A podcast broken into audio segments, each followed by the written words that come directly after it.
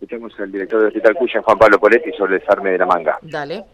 Entre que empiezan a desarmar y bueno, luego eh, la idea es guardar todas las estructuras ahí al costado de la carpa militar, porque como ya está anunciado, esto es, eh, eh, si Dios quiere, definitivo, pero si la tercera ola viene o la delta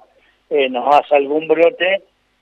siempre el hospital trabajó con un caudal de cama casi al 90% de ocupación cuando era no COVID y no había pandemia, y en el caso de que haya un brote y tengamos que volver a atender COVID, sin lugar a duda que vamos a necesitar nuevamente activar la carpa militar con 30 camas más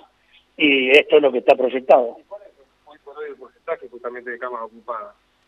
Hoy tenemos un alto porcentaje de ocupación de camas de hombres, que quedaba solamente una cama libre, y sí teníamos lugar en camas de mujeres, que esto es bueno, un poco lo que volvimos a que habíamos perdido la costumbre, en lugar de hablar de COVID y no COVID, ahora hablamos de hombres y mujeres para poder hacer la logística de pasar mujeres hacia alguna sala y poder liberar camas de hombres en otras. Esto, la verdad que eh, uno se saca siempre y no, no suena, no quiero ser reiterativo, pero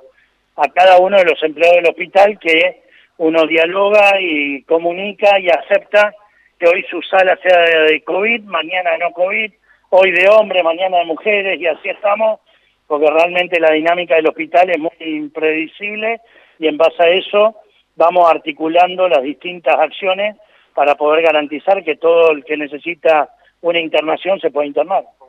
que haya comenzado a, flexibilizarse ciertas actividades, ver muchísima gente en la calle eh, de una semana para la otra, prácticamente los ponen ustedes alerta y atentos al trabajo como centro de traumatología de la zona. Sí, tal cual, y bueno, el primer ejemplo lo tenemos día viernes, que realmente fue un día que volvimos aquellos días donde la Guardia del Cuyen trabajó incansablemente y tuvimos solamente acá en el hospital, no sé el Iturrape nuevo, pero acá en el hospital tuvimos de 24 accidentes de, entre moto, auto, bici y peatón, lo que hace cuando uno tiene un promedio de 12, 13 accidentados por día, duplicamos esa cifra el viernes, que por suerte no se acompañó de ningún herido, entonces se trabajó prácticamente con todo accidentado, pero la población tiene que entender que si nos empiezan a liberar tenemos que tener más responsabilidad porque eh, realmente eh, la cantidad de accidentados del fin de semana fue más de 45 que ingresaron acá al hospital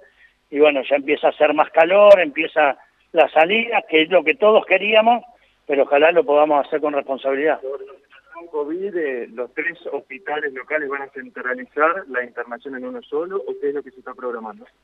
Sí, tal cual lo que habíamos hablado, el Iturraspe Viejo va a ser el lugar a donde vamos a internar los pacientes COVID. De igual manera, siempre nosotros tenemos un lugar reservado y en el caso de hoy a la mañana hay un paciente internado COVID positivo en el hospital, ya que es cardiológico y cardiología y unidad coronaria se encuentran en este hospital solamente, entonces no podemos derivar un paciente cardiológico al Iturraspe Viejo entonces el hospital también dispuso un lugar para estos casos, o si algo es quirúrgico y COVID positivo, debemos operarlo acá y mantenerlo aislado acá. Así que bueno, esa es toda la logística que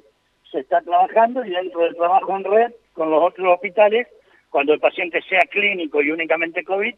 sí se le ha derivado, que hoy a primera hora ya tuvimos uno, que fue derivado del Iturraspe Viejo, y el caso del cardiológico quedó internado acá en el hospital el tema de la manga, el tránsito realmente todo hoy o directamente mañana más?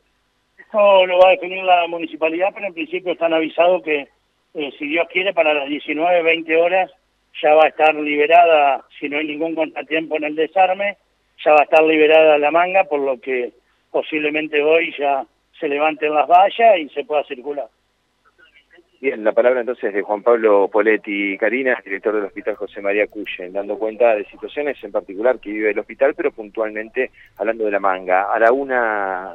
de la tarde va a comenzar entonces el desarme, tienen previsto entre seis y siete horas eh, que se complete la tarea y bueno, lo que dispondrá que el tránsito comience a ser eh, fluido, a ser el que conocíamos antes del armado de esta manga, bueno, va a ser la municipalidad quien determine si de esta noche o si de mañana se va a habilitar el tránsito. Bueno, ahí está el dato preciso entonces, que era lo que nos preguntábamos cuándo se terminaría esta tarea, ¿no, Matías? Muchas gracias. Hasta luego. Chau, chau, hasta luego.